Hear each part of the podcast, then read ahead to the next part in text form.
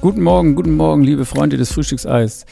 Ähm, hier an diesem Dienstagmorgen nach einem Monday Night Thriller, könnte man sagen, und einem ein bisschen Drama am Ende auch. Äh, die Seahawks gegen Washington in Washington.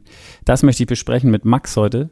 Ähm, bevor ich das allerdings tue, Max ist von den German Seahawkers und äh, ja, mit der hat sicherlich was zu erzählen zu diesem Spiel und zu der Situation von Seattle insgesamt. Allerdings möchte ich euch zunächst davor darauf aufmerksam machen, dass ihr unbedingt in einem Gewinnspiel teilnehmen müsst, denn die Footballerei hat ein, ein neues Merch-Produkt, was ist, was limitiert sein wird, ein Hoodie. Ähm, ihr könnt ihn euch bei Social Media angucken, guckt einfach bei Instagram auf unsere Seite um, in die Story und da könnt ihr auch dann sehen, wie ihr das Teil gewinnen könnt.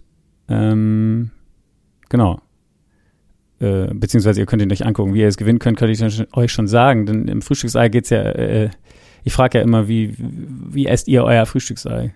Cool wäre, wenn ihr ein Foto postet bei euch in Instagram und uns markiert von eurem Frühstücksei. Und damit das nicht nur jetzt heute Morgen gilt, gilt es dann auch noch für den, für den nächsten Morgen. Also bis, bis Mittwoch früh sozusagen oder bis Mittwoch Mittag habt ihr Zeit, ein Foto von eurem Frühstücksei zu posten ähm, und uns zu markieren. Und dann nehmt ihr an dem Gewinnspiel für diesen Pulli teil, äh, für diesen Hoodie. Ist äh, ein besonders exquisites Teil, möchte ich sagen. Könnt ihr euch angucken, guckt, geht einfach in unsere Story und dann seht ihr es. Jetzt rufe ich mal Max an, weil das Spiel, äh, über das Spiel müssen wir reden, beziehungsweise über Seattle. Moin. Guten Morgen. Guten Morgen. Guten Morgen, Max. ähm, wieder, wieder mal ein Blind Date am, am äh, Dienstagmorgen, finde ich immer super. Ähm, wir beide kennen uns nicht. Ähm, Daddy hat, hat äh, mir dich quasi, äh, dich, nee, wie sagt man? Daddy hat dich äh, recruited sozusagen für dieses Frühstücksei. ähm, von Seahawks-Fan zu Seahawks-Fan sozusagen. Äh, wie, wie, ist, wie ist deine Laune? Ähm, ja, also es, es, hält sich in Grenzen. Ich bin ja neben, neben Seahawks-Fan, bin ich ja auch Washington-Fan. Das heißt, das Spiel war heute für mich so ein bisschen, ja, egal wie es ausgeht, irgendwie zufrieden ist man am Ende. Von daher ähm, bin ich ganz froh, dass für Washington jetzt die, die Chance auf die Playoffs weiter gewahrt bleiben. Und bei den Seahawks, ähm, ja, war es eigentlich gefühlt sowieso vorbei. Und jetzt mit 3-8, ähm, denke ich mal, kann man es auch offiziell machen. Genau. Also Washington gewinnt 17-15 ähm, das können wir schon mal vorwegnehmen. Ins Spiel eintauchen tun wir gleich. Kurz die Frage, du hast es schon angesprochen. Was wäre denn aber, wenn jetzt Seattle gegen Washington im Super Bowl stehen würde? Für wen würde dein Herz dann schlagen? Ähm, da beide in der NFC spielen, wird es ein bisschen schwierig, aber. Ach ja, ähm, stimmt. Äh, dann eben im, in, dann im, im, im Championship äh, Game oder so ähm, dann, dann wären es schon auch die Seahawks, ja. Also auch, auch bei gleichem Rekord ähm, würde ich dann immer noch bei meinem Nummer 1 Team bleiben, aber so durch die aktuelle Situation bin ich jetzt nicht ganz unglücklich, dass Washington das gewonnen hat. Okay. Also du, du, du bist quasi geswitcht zu dem, zu dem heißeren Eisen, könnte man sagen. Kann man so sagen, ja. Kann man so sagen. Gut. Ähm, ist das richtig? Äh, du bist auch äh, Teil der äh, German Seahawkers, richtig?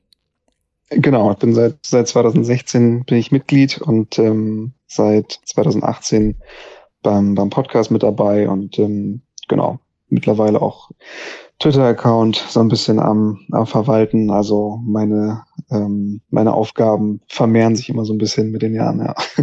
Sind die Seahawks, also Seahawks Fans Germany, ist das eine der größten Fanbases äh, in, in diesem Land? Also ich glaube, die, ähm, die Fangruppierung an sich ist auf jeden Fall eine der größten. Ich glaube, Packers-Fans, Patriots-Fans sind vielleicht auch ein bisschen größer, aber auf jeden Fall haben wir den, den größten Fanclub. Also die German Seahawkers auf jeden Fall der, der größte und erste offizielle Fanclub äh, in Deutschland. Und ähm, ja, das ist auf jeden Fall eine, eine ziemlich coole Vereinigung und ähm, kriegen immer viele, viele Sachen gemeinsam hin. Also ist auf jeden Fall eine, eine coole Sache. Wie kann man euch denn finden am besten? Oder wo, wo unter welchen Handles und, und so weiter ähm, erreicht man euch, wenn jetzt also da draußen irgendjemand ist, der alleine ähm, diese Niederlage zum Beispiel be beweint Ja, also uns gibt es eigentlich auf allen bekannten Social Media Plattformen. Ähm, Facebook haben wir noch eine, eine große Seite, aber natürlich auch auf den auf den anderen bei Instagram German Seahawkers, bei Twitter at SeahawkersGR. Äh, ich glaube, wir haben sogar TikTok mittlerweile. Ich weiß es nicht. Also da bin ich tatsächlich raus, aber kann man zumindest mal suchen. okay, ja. Stark. Überall vertreten. Sehr gut. Ja. Ähm, äh, ich weiß nicht, ob du das Frühstücksei schon mal gehört hast. Am Anfang gibt's immer fünf Fragen an meinen Gast. Äh, kurze Frage, kurze Antwort, könnte man das äh, titulieren. Ähm, mhm. Die erste Frage, da du noch nie Gast warst, ist dann immer nach, äh, wie isst du dein Frühstücksei? ja, die, die Frage hatte ich, hatte ich schon befürchtet. Ähm, und, aber ich, ich bin ganz froh, dass einige das schon genauso beantwortet haben. Ich bin gar kein Eiesser ah, tatsächlich. Ah, ja, sehr gut. Darum, ähm, ja, muss ich, muss ich da leider passen. Gar keine Eierspeisen, oder wie? Also einfach. Äh, Speisen, Speisen schon, ja. Ah. Also verarbeitet in, in Kuchen oder, oder Pfannkuchen oder ähnlichem. Da bin ich auf jeden Fall dabei, aber so zum Frühstück einfach so leider nicht so meins. Ne? Nee, sehr gut. Es ist ja fair enough. Darf jeder, wie er mag. Gut, die nächste ja. Frage. Hast du für mich eine, die, die, jetzt mal diesen Spiel, das Spiel jetzt heute ausgenommen, ähm, die beste Geschichte des letzten Spieltags für dich? Die beste Geschichte. Ähm, boah, also das, ähm, das Colts, Colts Spiel gegen die Buccaneers fand ich, fand ich sehr spannend. Ähm, gut, die Story am Ende war jetzt nicht, nicht so beeindruckend dadurch, dass die Buccaneers dann doch gewonnen haben. Also jetzt kein, kein großes Upset. Ähm, ansonsten, ich fand gestern war es allgemein nicht so, ähm, ja, nicht so aufregend. Also da fand ich tatsächlich die, die Donnerstagsspiele wieder, wieder ein bisschen spannender, dass die Raiders gegen die Cowboys gewinnen, fand ich, ähm, fand ich sehr überraschend. Also die, die NFC East ist auf jeden Fall wieder offen, auch wenn die Eagles jetzt verloren haben, aber Washington heute gewonnen. Also da drücke ich auf jeden Fall die Daumen, dass das Footballteam dann nochmal an den Cowboys vorbeiziehen kann. Ja, gut, das war auch echt ein krasses Spiel, ein geiles Spiel letzten Donnerstag. Naja. Ähm, dann äh, schon was, was so ein bisschen auf unser Spiel abzielt und auch ähm, eine, eine Frage, wer glaubst du ist nächstes Jahr, oder wer würdest du sagen, ist nächstes Jahr nicht mehr in Seattle? Pete Carroll oder Russell Wilson? Ähm, ich lehne mich mal weit aus dem Fenster und sage, die sind beide nicht mehr da. Ähm, also ich bin mittlerweile wirklich so weit, dass ich, dass ich sagen würde, Wilson sieht ganz komisch aus, ähm, sieht auch nicht wirklich zufrieden aus. Das heißt, ich, ich wäre nicht überrascht, wenn sie ihn tatsächlich traden würden. Und dann kann ich mir irgendwie auch nicht vorstellen, dass Carroll ohne, ohne, ohne Wilson dann bleibt. Also hat er selber auf einer Pressekonferenz zugegeben, ohne Wilson wäre ich gar nicht so lange hier Trainer geblieben. Und da hat er, glaube ich, recht. Und ähm, ich glaube nicht, dass er Bock hat, sich dann nochmal so, einen, so einen ganzen Umbruch anzutun. Der, der Mann, der gute Mann ist jetzt auch schon 70. Ähm, da darf man dann langsam auch mal an den Ruhestand denken. Ja. genau. Ähm, hat er auch gesagt nach dem letzten Spiel, glaube ich, das war die schlimmste Niederlage seiner, seiner Karriere. Ähm, und wirkte doch sehr, ist bei der Pressekonferenz raus und dann später wieder reingekommen, ja. weil er, glaube ich, gemerkt hat, okay, er muss da noch mal hin. Aber ähm, ja, sieht alles nicht so rosig aus. Deswegen auch meine nächste Frage ähm, schließt da so ein bisschen dran an. Welche, welche der dieser Franchises, die ich jetzt aufzähle, würdest du sagen, ist in der, wenn man jetzt auf die nächsten Jahre guckt, in der, in der schlechtesten Situation? Ähm, die Steelers, äh, die Panthers oder die oder Seattle ist dann da auch mit drin? Ähm, also Panthers würde ich rausnehmen. Ich glaube, die haben zumindest auch noch ein bisschen was an an Möglichkeiten und werden, ich weiß jetzt nicht genau, wie die die Saison abschließen werden, aber vielleicht hat man dann nochmal die Chance, ähm, hoch zu traden für einen, für einen Quarterback. Also Newton wird da nicht in Zukunft sein, aber ansonsten ist es, glaube ich, ein, ein cooles junges Team, äh, auf dem man aufbauen kann, sowohl offensiv als auch defensiv. Steelers, gut klar, ist natürlich Quarterback das große Problem. Aber auch da hat man starkes junges Receiving Core. Die Defense ist mit TJ Watt eigentlich auch, ähm, ja, eigentlich sehr, sehr gut besetzt. Ja, bei den Seahawks ähm, sieht es nicht so rosig aus. Also wenn, wenn Wilson tatsächlich die Seahawks verlassen sollte, ähm, gut muss man schauen, wie viel sie dann dafür bekommen. Also dann hat man sicherlich wieder ein bisschen Draft-Munition. Aber so das ganze Team hat vergleichsweise wenig Talent, muss man ganz ehrlich sagen. Also sowohl in der Offensive als auch Defensive. Wenn man da mal sich das Alter der Spieler anschaut und das Potenzial, das vielleicht noch da ist, dann hat man eigentlich pro ähm, ja, pro Seite nur so eine Handvoll Spiele, die man unbedingt behalten müsste. Von daher, da kann jetzt demnächst wirklich auch ein größerer Umbruch anstehen. Okay, und dann würdest du denken, dass das auf jeden Fall ein paar Jahre, ja, gut, mal sehen, wie viel Picks oder was sie dafür kriegen, ähm, aber äh, das könnte dann auch ein paar Jahre dauern, sozusagen. Also du, du ja, gehst davon ja. aus, das wird dann ein richtiger Umbruch sein. Ne? Da, da muss man sich drauf einstellen, glaube ich, ja. Gut. Letzte Frage. Die NFL ist Punkt, Punkt, Punkt. Kannst du gerne diesen, diese, diesen Satz voll, vollenden, in, in welche Richtung auch immer du willst. Ähm, die NFL. Die NFL ist in den letzten Jahren für mich persönlich eigentlich so zu äh, ja, so ein bisschen zum, zum größten Hobby geworden. Also egal ob ähm, an den Wochenenden mit Kumpels schauen, äh, Fantasy Football, Podcast etc. Also ist tatsächlich mittlerweile ein sehr, sehr großer Teil auch in meinem Leben geworden. Und ähm, ja, wird das, glaube ich, die nächsten Jahre auch bleiben. Cool. Cool, dann äh, ja, äh, kommen wir ein paar News der Nacht. Ich weiß nicht, ob wir gestern in der Montagssendung das noch mit reingekriegt haben. Die habe ich nämlich noch nicht an, anhören können. Deswegen sage ich es einfach hier nochmal. McCaffrey wohl oder Saison aus. Ähm, äh, Aaron Rodgers lässt sich wohl nicht operieren, hat er ja spekuliert, äh, dass ob er sein C und sich da operieren lässt. Die haben jetzt eine Bye-Week, die Packers. Ähm, hat sich wohl dagegen ah. entschieden, glaube ich.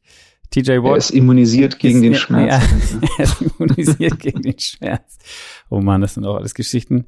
Ähm, deswegen ist auch diese NFL, ist die NFL auch einfach eine, eine unglaubliche große Seifenoper auf eine Art. Äh, TJ Watt von den Steelers auch auf der Covid-List gelandet. Genauso wie jetzt auch, äh, nachdem schon, ich glaube, vier oder fünf andere Coaches der Cowboys ist jetzt auch McCarthy raus im Covid-Protokoll. Das heißt, die, die spielen ja, glaube ich, am Donnerstag gegen New Orleans, wenn ich jetzt richtig jetzt im Kopf habe. Ähm, das heißt, da werden sie, ja, vielleicht, vielleicht mal gucken, wer dann da an der Seitenlinie steht. Auf jeden Fall fällt da bis jetzt schon eine ganze Handvoll aus. Bis jetzt nur ein Spieler dazu. Ähm, unterschiedlicher Meinung eine, eine verletzten Situation nach Delvin Cook. Irgendwie, da hieß es, der fällt mindestens zwei Wochen aus. Ähm, jetzt hat sein Trainer sich heute irgendwann gemeldet und hat gesagt, er ist Day to Day, also es wäre nicht so schlimm. Mal gucken. Und die, die Saints haben verkündet, dass Taysom Hill dieses Wochenende oder er kriegt zumindest die, die First Team Raps in dieser Woche und man geht davon aus, dass Taysom Hill für die Saints starten wird. So, das würde ich jetzt mal als. Was? Halleluja, sage ich. Thailand auf Quarterback. Viel Spaß. ja, wieso? Ich glaube, die Saints sind auch so ein bisschen in der Situation, wo die eigentlich besser gestartet sind, glaube ich, als ich auch gedacht hätte. Ähm, mit 5 und 2, jetzt läuft es in den letzten Spielen überhaupt nicht mehr.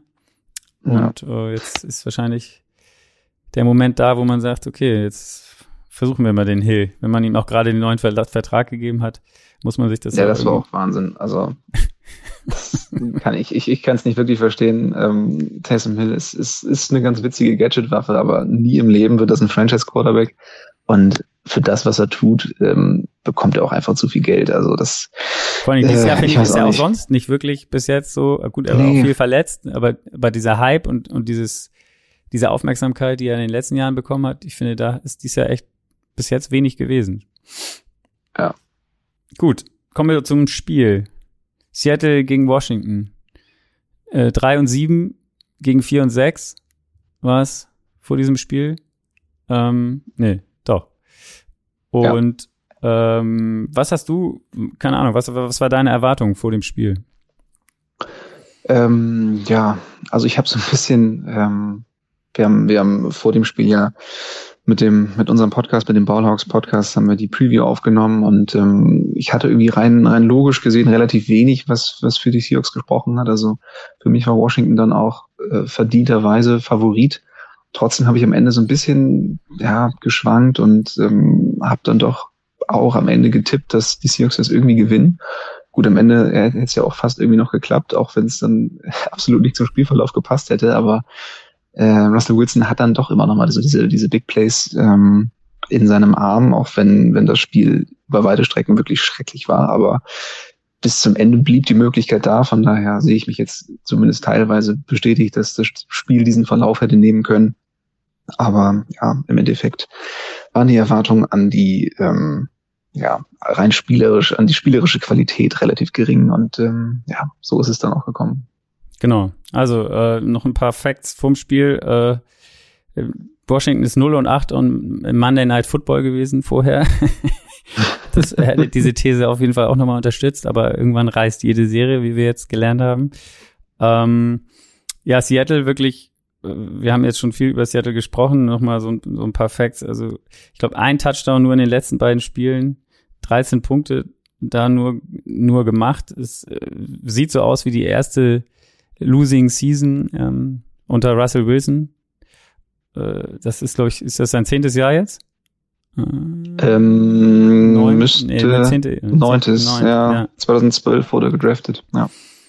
Und ähm, ja, Washington die letzten zwei Spiele gewonnen, viel Laufspiel ähm, ist, und, und Taylor Heinecke, ein Wort noch zu dem von dir vielleicht, da du ja auch äh, Washington-Sympathisant bist. Äh, siehst du ihn? Ja, ich bin. Ja, mach, Ach so, ja. Äh, mach gerne. Nee, nee, äh, ja. ich, ich bin ja, ich bin, ich bin Fan von, also ich bin, ich, ich finde ihn, ich finde ihn wirklich sehr solide. Ähm, der wird dir, wird dir sicherlich niemals irgendwie einen Super Bowl gewinnen, aber ähm, der hat es halt jetzt irgendwie geschafft, so ein bisschen, ein bisschen mehr Konstanz in das Spiel reinzubringen. Das war das, was, was vorher immer so ein bisschen schwierig war, dass er seine, seine Boom-Plays hatte und danach aber dann auch wieder haarsträubende Fehler gemacht hat. Ähm, das hat er jetzt so die letzten Spiele ein bisschen, ein bisschen runterschrauben können. Jetzt hatte er gut gegen, gegen die Seahawks wieder einen, einen Pick, der, den, den, den darf er nicht werfen. Nee. Aber die Fehler sind auf jeden Fall weniger geworden. Und ähm, ja, hohe Completion Percentage, also daran sieht man, er, er sucht die, die sicheren Bälle, ähm, aber auch jetzt nicht nur kurz per Spiel wie damals unter Alex Smith, sondern eben auch hier und da mal wieder lange Bälle auf McLaurin, also der gefällt mir sehr gut, ist auch ein richtiger Leader, ähm, das Team steht hinter ihm und ähm, vertraut ihm, von daher ich würde es nicht ausschließen, dass, dass Washington es jetzt nochmal tatsächlich schaffen sollte, das, das Rennen in der NFC East spannend zu machen. Wenn nicht um Platz eins, dann sind sie auf jeden Fall ein Anwärter für den Wildcard-Spot. Da stehen sie ja momentan auch ja. durch den Sieg jetzt, sind sie auf, auf Wildcard-Rang Nummer sieben. Von daher, ähm, ja, Heineke, cooler Typ. Ähm, bin, bin gespannt, wie es die nächsten Spiele so weitergeht. Ist ja auch hier in seiner Situation, mit der er da in Seattle, äh, in Washington ist, auch ja ganz interessant, dass der, der Scott Turner, der ähm, der Coach, der äh, Offensive Coordinator ist, ne? ähm, ähm, den ja auch schon seit fünf Jahren kennt und ja auch derjenige war, der ihn damals im College als einziger, fand ich ganz, äh, ist auch eine ganz nette Geschichte. als in, in naja. seinem, bei seinem Pro Day ist es der einzige NFL-Coach, der aufgetaucht ist.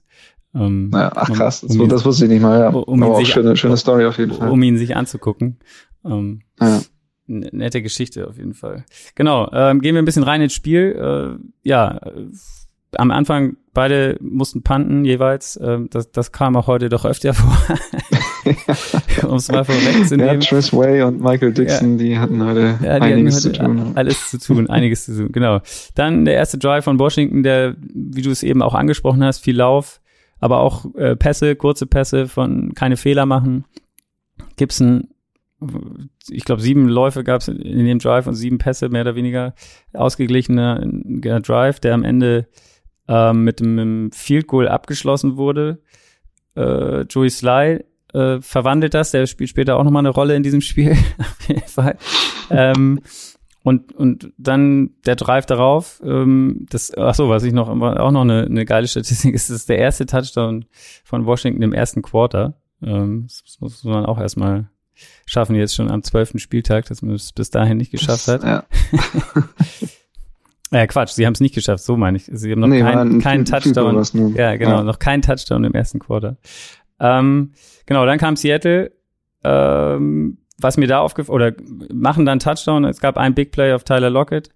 Ähm, dann der, der Touchdown selber von Gerald Everett und äh, die 7, 7 zu 3 Führung für Seattle. Ähm, ist das so ein bisschen das, was du erwartet hast? Also, dass sie versuchen mit, mit langen Bällen, also mit, mit tiefen Bomben Seattle zu agi agieren oder ähm, hast du sie anders erwartet? Ja, das ist halt eigentlich das Einzige, was noch so ein bisschen funktioniert. Also beide Drives waren, waren tatsächlich sehr symptomatisch für die Teams. Also Washington marschiert das Feld gut runter ähm, und am Ende reicht es nur für den Field Goal, weil Washington in der Red Zone halt einfach enorme Probleme auch hat. Ja. Und bei den Seahawks, ähm, ja, geht der Drive gefühlt eine Minute, ein langer Ball auf Lockett und am Ende dann tatsächlich dann auch der Touchdown. Ähm, gut, Touchdown haben die letzten Wochen nicht gut funktioniert, aber die langen Bälle, ähm, ja, waren tatsächlich so der einzige, die einzigen Hoffnungsschimmer, vor allen Dingen auf Lockett. Die, die Chemie ist eben immer noch da zwischen, zwischen Wilson und Lockett. Und die klappen einfach hin und wieder mal. Das ist auch ganz schwierig zu verteidigen. Lockett einfach auch ein sehr, sehr starker Receiver, guter Route Runner. Von daher, ähm, ja, ist das so die einzige Möglichkeit eigentlich momentan für die Seahawks, irgendwie Punkte aufs Board zu bringen. Genau, also 7-3. Ähm, hier auch noch eine ganz interessante Statistik, das fand ich auch krass, was Seattle angeht, dass sie nur 35 Prozent, wenn sie Dritter und Eins sind, ähm, verwandeln sie das nur zu 35 Prozent zu einem, zu einem First Down, weil nämlich der Dritter und Eins Pass auf Lockett, der war dann der 56-Yard-Pass, aber ähm, mhm. das, das, das, das ja, Seahawks, Seahawks mit der schlechtesten Third Down Percentage ja. der ganzen Liga. Also das ist schon traurig. Das ja. ist traurig. Gut, danach gab es wieder äh, Punts zu bewundern von beiden Teams und dann gab es, was von dir angesprochene, schon erste Turnover. Ähm, eigentlich ein guter Drive, da hat sich der Center noch verletzt von Washington. Ich glaube, das ist auch schon der Backup Center gewesen und, und jetzt kam dann der, ja. der dritte Center rein irgendwie. Der vierte sogar. Also der ja. vierte sogar schon. Ja. Und ähm, keine Ahnung, ob das einen Einfluss darauf hatte, aber Heineke wirft dann, ja, wie, wie du es gesagt hast, einen Pass, den er nicht werfen sollte oder dürfte eigentlich. Ähm, ziemlich, ziemlich gut gedeckten Receiver, der wird dann noch deflected und am Ende Jamal Adams bekommt den Ball, fängt den Ball, ähm, interceptet ihn damit sozusagen. Wie, wie siehst du äh, Jamal Adams, der ja in diesem Jahr auch viel, viel Kritik einsteckt oder einstecken muss oder sich anhören muss, sagen wir es mal so. Ist das berechtigt oder also wie würdest du das sehen? Ja, das Problem mit Adams ist eben, dass man, dass man immer so ein bisschen sein, sein Preisschild natürlich auch im Hinterkopf hat. Das heißt, jedes Mal, wenn er auf dem Feld ist und irgendwie einen Fehler macht, dann denkst du dir, oh Mann, zwei First-Round-Picks, ähm, beziehungsweise oh Mann, jetzt den großen Vertrag, den er bekommen hat. Und das tut er natürlich weh, weil in meinen Augen ist er das auch einfach nicht wert. Trotzdem ist er jetzt per se kein schlechter Spieler. Also er hat ähm, hier und da sicherlich auch ähm, wieder für Flashes gesorgt, hat leider immer noch keinen Sack diese Saison, aber wird eben auch nicht mehr so krass äh, eingesetzt als Blitzer wie, wie im letzten Jahr. Von daher kann er da auch nicht unbedingt äh, wirklich was für aber hier und da immer wieder Pressures auf den Quarterback. Das sind ja auch eigentlich die Statistiken, die, die wichtig sind. So ein Sack ist ja häufig auch einfach mal ein bisschen ja, Zufallsprodukt und wichtig ist eben, den Quarterback dann konstant auch unter Druck zu setzen. Und das schafft er oft, wenn er, wenn er mal in Blitzing-Situationen kommt.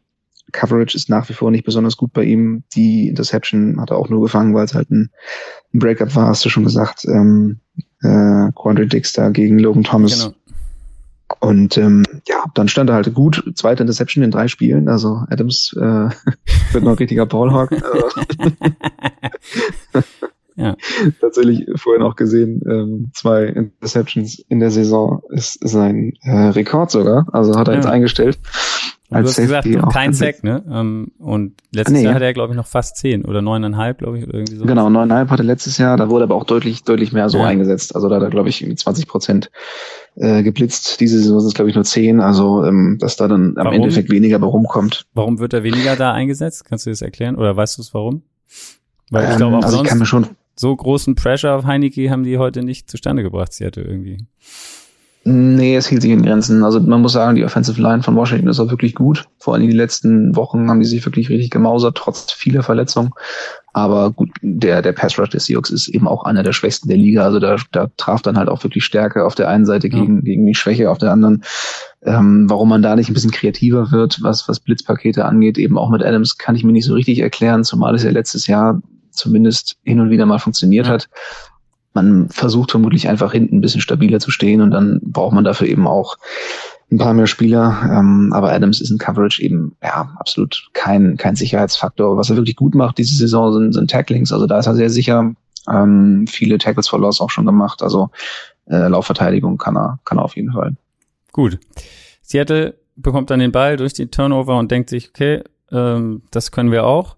Nachdem wir sonst Punts getradet haben, gab es wieder, wie, wie du schon angesagt, äh, wie wir eben schon festgestellt haben, äh, eigentlich der, der Seattle Way zu spielen, wieder ein langes Ding äh, auf Lockett für 39 Yards in, in, in diesem Spiel, äh, in dieser Serie und danach, ähm, was glaube ich, äh, Collins gegen Collins. Ähm, ja. Alex Collins bekommt den Ball ähm, von Seattle, läuft ein, hat eigentlich einen guten Lauf, bricht auch durch oder, oder ich weiß gar nicht, ist glaube ich 10, 12, 13 Jahre schon nach vorne gekommen und wird dann von, wie heißt der, Landon Collins?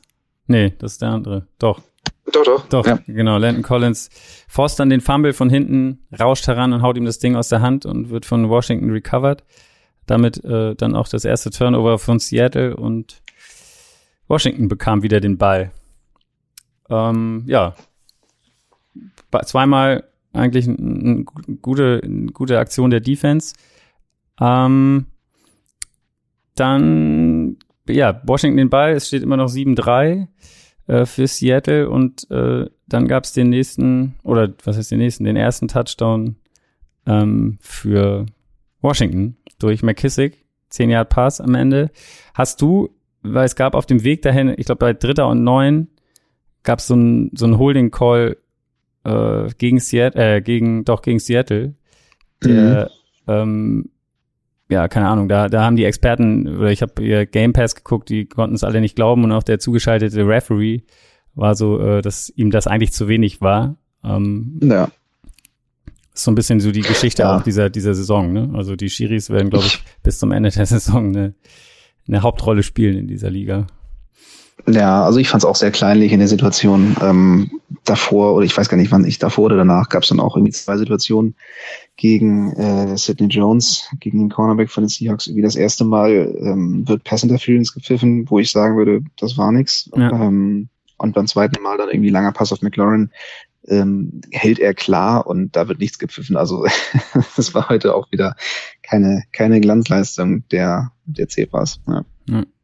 Ein Roughing the Passer gab es, glaube ich, auch noch in dem Drive. Also da, ja, das war okay. Also da, da genau, da das war, war wieder diese typische Körpergewicht-Geschichte. Genau, ja. der, aber trotzdem halt das, was auch Seattle ist, glaube ich, eigentlich, eigentlich eines der Teams, das am wenigsten Strafen kassiert irgendwie. Ähm, also relativ wenig äh, gelbes Tuch zu sehen bekommt ähm, im Verhältnis zu allen anderen Teams, aber in diesem Fall, in diesem Drive war es dann doch zwei, dreimal der Fall und das endete dann, wie gesagt, schon im Touchdown. Also ähm, 7-9 stand es dann und ihr werdet sagen, wieso 7-9? Genau, da musste noch äh, der Extrapunkt her und der wurde dann geblockt, kommt auch selten vor und äh, nehme ich mal mit. Ja, nehme ich mal mit also in den Washington. das ist tatsächlich das vierte geblockte Field Goal Schrägstrich Extrapunkt ähm, dieses Jahr für Washington. Also das, da läuft irgendwas ganz, ganz schief. Ähm, ja, also der, der, der wird, wird dann auch wieder geblockt. Joey Sly schafft es nicht, ähm, den, den Ball rüberzubringen und dann äh, kriegt Regime Green den irgendwie gegen den Helm, ähm, bekommt ihn noch zu packen und dann läuft dieser 290 Pound äh, Defensive Lineman die 75 Yards ähm, und ja, macht, macht das die zwei Punkte draus für die Seahawks und dann steht es 9-9 und Washington denkt sich so, ha, Was ist da denn passiert? ähm, aus einem 10-7 wird ein 9-9, ja. Also das, das tat auf jeden Fall weh für Washington, vor allen Dingen kurz vor der Halbzeit. Ähm, natürlich Momentum-Shift. Ähm, die Seahawks kriegen danach den Ball, gut, haben nichts draus gemacht, aber wusste man zu dem Zeitpunkt ja noch nicht. Äh, das war auf jeden Fall ähm, ja, sehr ärgerlich für Washington und ähm, natürlich eine sehr, sehr geile Situation oder ja, Geschichte für Regime Green. Das wird also auch so schnell nicht vergessen, glaube ich. Und ja, absolutes Highlight auch für die, für die Saison. Genau. Dabei äh, komme ich jetzt zu der Szene, die ich am Anfang schon einmal angesprochen habe, als ich Joey Sly erwähnte. Der ist dann nämlich im Vollsprint auch hinterher gerannt und äh, hat sich dann so nach der Hälfte der Strecke ist es ihm äh, in den Oberschenkel geschossen. Ähm, äh, Hemi, so sah es zumindest aus. Und äh, ja, wenn man der einzige Kicker auf dem Team ist, ist das äh, kann das zum Problem werden. Ähm, das, er ist auch, glaube ich, der dritte Kicker schon diese Saison in Washington. Also da ist eh nicht so eine, so eine große Konstanz da, was das angeht. Ähm, ja. Und genau, hat sich dann verletzt, was dann beim äh, folgenden Kickoff ähm, oder was der folgende Kickoff? Ich glaube, ja, da hat man es dann gesehen, irgendwie, dass er äh, mit seinem Bein, also da ging, ging nicht so richtig was. Ähm, und hat dann auch den Rest des Spiels nicht mehr gespielt. Und das wurde dann äh, später auch nochmal ja, wie soll man, hat Einfluss auf das Spiel genommen, auf jeden Fall, könnte man sagen. Ja. Du hast gesagt, Seattle hat nochmal den Ball bekommen, ähm, hatte dann, glaube ich, einen Fourth Down, der das, das, dann aber nicht funktioniert hat und dann ging es in die Halbzeit. Ähm, auch da ist Seattle eins von sechs bei, bei vierten Versuchen. Also erstens versuchen sie es nicht so häufig und ähm, wir hatten eben. Ja, das, das war wieder nur so ein, so ein Möchtegern-Versuch. Also hat man versucht, den Hardcount zu machen, achtmal hat geschrien und dann ja. ähm, war es das auch. Das war, ja, typisch Seattle. typisch Seattle. Gut, also Halbzeit. Ähm, was, was auffällig war und was, was Seattle, glaube ich, auch äh, oder typisch für Seattle ist, dass sie wirklich wenig Zeit den Ball haben. Klar, wenn man immer nur puntet, ähm, ist das so, aber die kaum, kaum oder, oder Three and Outs hat. Ähm, ich glaube, da war schon die, die Zeit irgendwie über 20 Minuten Washington und ähm, nur, ja, was waren es? Ich, ich hab's jetzt nicht mehr genau drauf, aber es war irgendwie so mehr oder weniger zwei Drittel, ein Drittel. Und ja. ähm, warum ist das so, so ein Problem für, für Seattle irgendwie ein, oder anders? Du, du hast dann ja immer eigentlich das Problem, dass die Defense, und das hatte man am Ende dann auch bei dem letzten Drive von Washington, dass die Defense einfach müde wird, weil die so viel auf dem Platz steht, oder? Total, ja. Also das ist einfach, es zieht sich durch die ganze Saison der Seahawks, dass, dass sie eigentlich, ich glaube, selbst wenn sie die Spiele gewinnen, haben sie teilweise weniger Ballbesitz als der Gegner. Also ähm, das liegt ja, auch einfach daran, dass wenn die Seahawks offensiv was zustande bekommen, dann sind es eben diese Big Plays. Das heißt, du überbrückst dann eben in kurzer Zeit einen Großteil des Feldes und dann ja, dauert eben Geht so ein schnell. Drive selbst genau, selbst wenn du einen Touchdown machst, am Ende dauert der Drive dann nur zwei Minuten oder ne, lass es drei sein äh, wohingegen Washington einfach eine, eine, eine höhere Baseline hat und eben auch ein funktionierendes Kurzballspiel hat, ein funktionierendes Laufspiel. Genau, wollte ich gerade sagen, heißt, Seattle auch überhaupt kein Laufspiel heute, ne? Also ähm, ja, ja. Alex Collins danach gefühlt auch gar nicht mehr den Ball bekommen nach dem Fumble. Ich glaube, ähm, Russell Wilson ist noch Rushing Leader mit 16 Yards. Oder, ja, Würde mich nicht überraschen. Sehe ich hier ja. gerade in den Statistiken. Ach so, ja. ja. äh, ich habe Collins auch in, in, drei Ligen gestartet, also das mache ich auch nicht nochmal.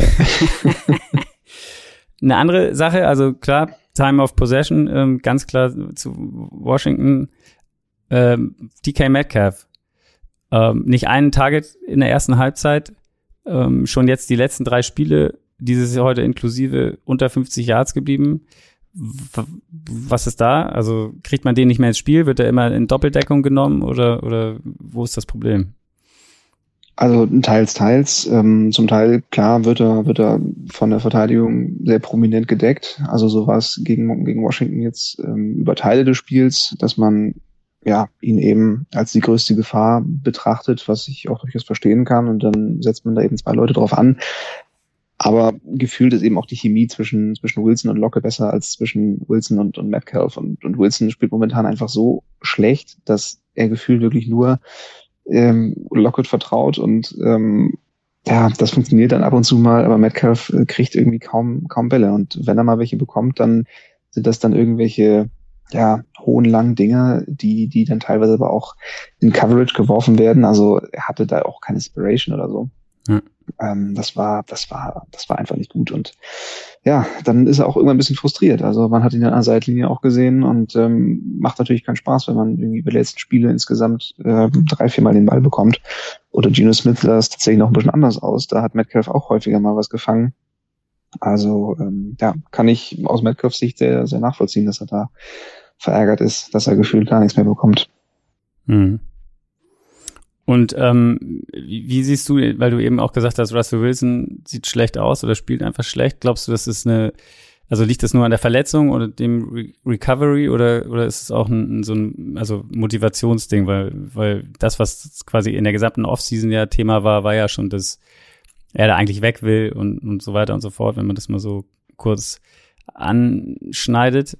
Ähm, ist das ein Problem auch? Also was glaubst du, ist es eher, ist es eher die, die Verletzung jetzt oder, oder wirkt das einfach alles nicht, also die, die, wie soll man sagen, die Motivation ist nicht so richtig da, weil es auch nicht läuft? Also Motivation kann ich mir eigentlich nicht vorstellen, weil Wilson sich zumindest immer als jemand darstellt, der, der eben sehr kompetitiver Mensch ist und ähm, ja eigentlich immer versucht zu gewinnen, immer, immer versucht, seine Bestleistung abzurufen. Von daher würde es zumindest nicht zu seinem Mindset passen, dass er nach außen hin trägt. Ähm, ja, Verletzungen, klar, wird sicherlich noch ein Faktor sein. Er hat ja von Anfang an gesagt, er, er sei bei 100 Prozent, war für mich und, und auch für viele andere so im Seahawks, im, im deutschen Seahawks-Umfeld ähm, totaler Quatsch. Also im ersten Spiel, als er wiedergekommen ist gegen Green Bay, hat er nicht einen, einen Snap an das Center gemacht, weil man eben ja auf seinen Finger aufpassen musste. Also das verstehe ich nicht unter 100 Prozent. Ja. Und ähm, ja, die Wochen danach äh, wird es bestimmt ein bisschen besser geworden sein, aber zum Teil wird sicherlich auch noch daran liegen, dass er da ein bisschen limitiert ist. aber die ganze Saison war halt auch nicht besonders gut. Also auch vor seiner Verletzung ähm, haben die Seahawks nicht gut gespielt, haben auch, das, das vergessen viele häufig, ähm, haben auch gegen, gegen Vikings verloren, gegen die Titans verloren. Ähm, und da war Wilson noch komplett fit. Von daher liegt es jetzt nicht nur an der Verletzung. Die ganze Saison ist einfach ein bisschen, bisschen merkwürdig. Und ähm, ja, es ist schwierig zu sagen, woran es liegt, aber irgendwie ähm, hat Wilson die die Big Plays, wenn die nicht mehr da sind, dann, dann fehlt dem Spiel einfach grundsätzlich was. Und da ist eben das Problem, dass es, dass es keine Baseline gibt. Und das beobachtet man jetzt schon seit Jahren. Und in den letzten Jahren war eben durch diese Big Plays immer noch so ein bisschen die Qualität des Seahawks-Spiels höher. Aber ja, wenn die wegfallen, wenn, wenn die Defenses sich darauf einstellen können, dann ähm, leidet eben das gesamte Play auch drunter. Ja. Gut, dann ähm, folgte noch ein, ein Top-Drive äh, für Washington der dann auch, ähm, also nach der Halbzeit, Seattle hat wieder gepuntet. Washington Natürlich. bekommt den Ball und geht äh, mit einem Touchdown von McKissick 17-9 äh, in Führung, weil sie auch noch die Two-Point-Conversion spielen. Übrigens die erste Two-Point-Conversion, also die haben halt den Rekord bis dahin Washington, dass sie zwölf äh, zwölfmal versucht haben, eine Two-Point-Conversion zu machen und die äh, hat nicht geklappt. Ähm, und jetzt ja, wenn es klappt, dann gegen die Seahawks. dann war es das erste Mal gegen die Seahawks, genau. Ähm, hier auch noch eine, eine nette Statistik. Ich glaube, Washington hatte zu den Tatsachen 18 First Downs, Seattle 4. Ähm, ja. Sagt auch alles. Und danach kam die von mir angesprochene Serie. Ich glaube, es gab sieben Punts hintereinander danach von, von beiden Teams. Ähm, und äh, wurde quasi erst äh, oder ja, nee, wurde dann, oder excited wurde es dann erst wieder quasi am Ende letzter Drive für Washington, wenn man so will. Ähm, das war wieder ein, wieder ein 8 Minuten, 16 Play Drive, viel Zeit von der Uhr genommen. Also genau das, was Washington wollte, wieder ähm, viele Spielzüge untergebracht.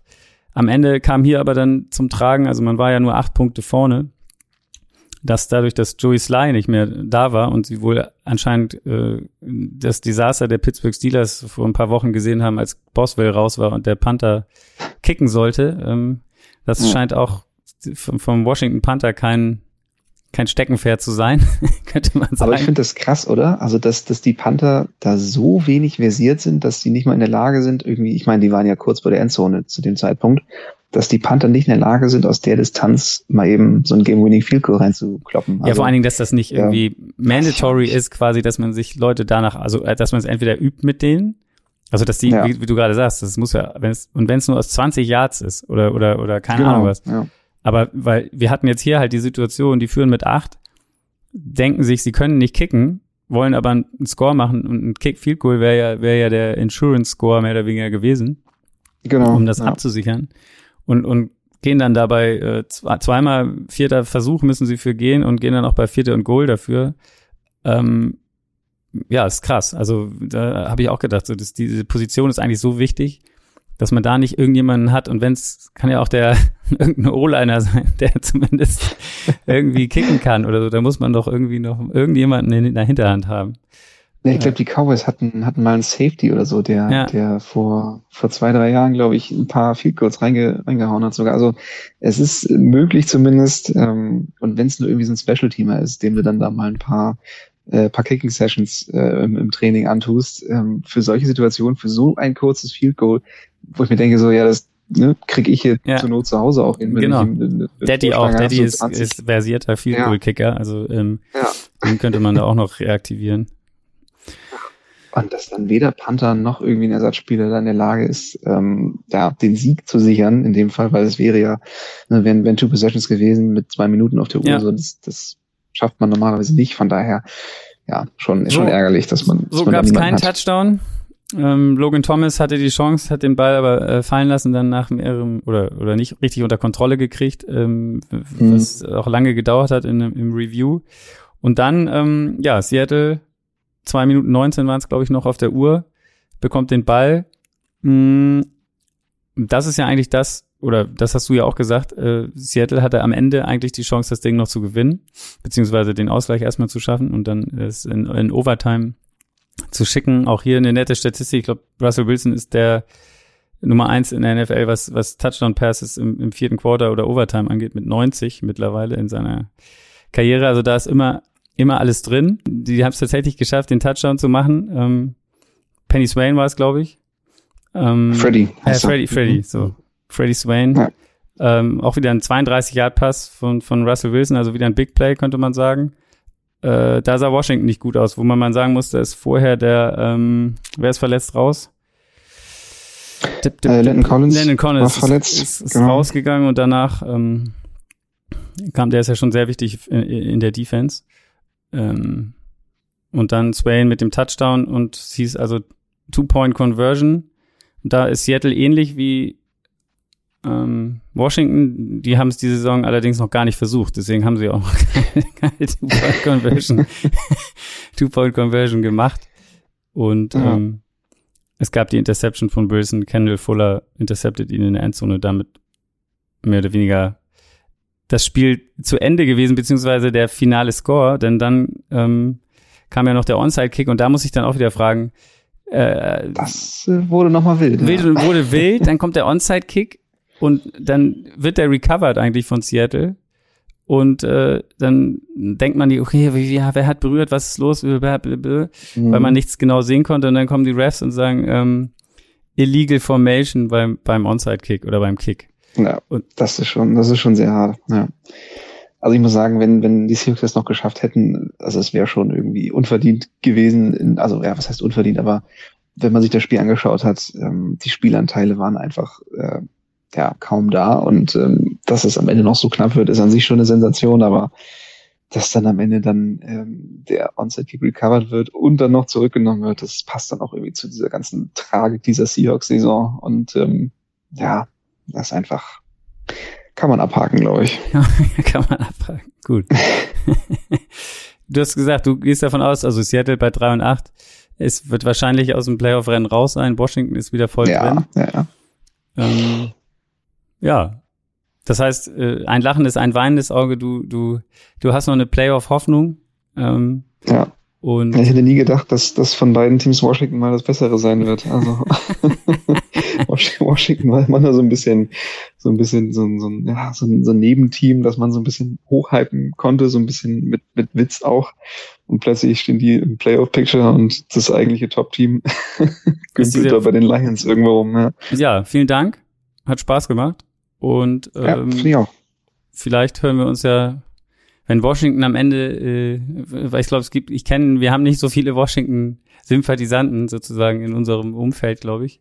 Ähm, das stimmt. Ja. Deswegen, falls Washington da noch in die Playoffs einzieht, vielleicht hören wir uns ja dann ähm, später in der Saison nochmal wieder, wenn es dann um Washington geht. Ich würde mich, ich würde mich freuen, ja. Alles klar, cool. Vielen Dank euch auch da draußen, einen schönen Dienstag und ähm, wir hören uns am Freitag wieder. Bis dahin. Ciao.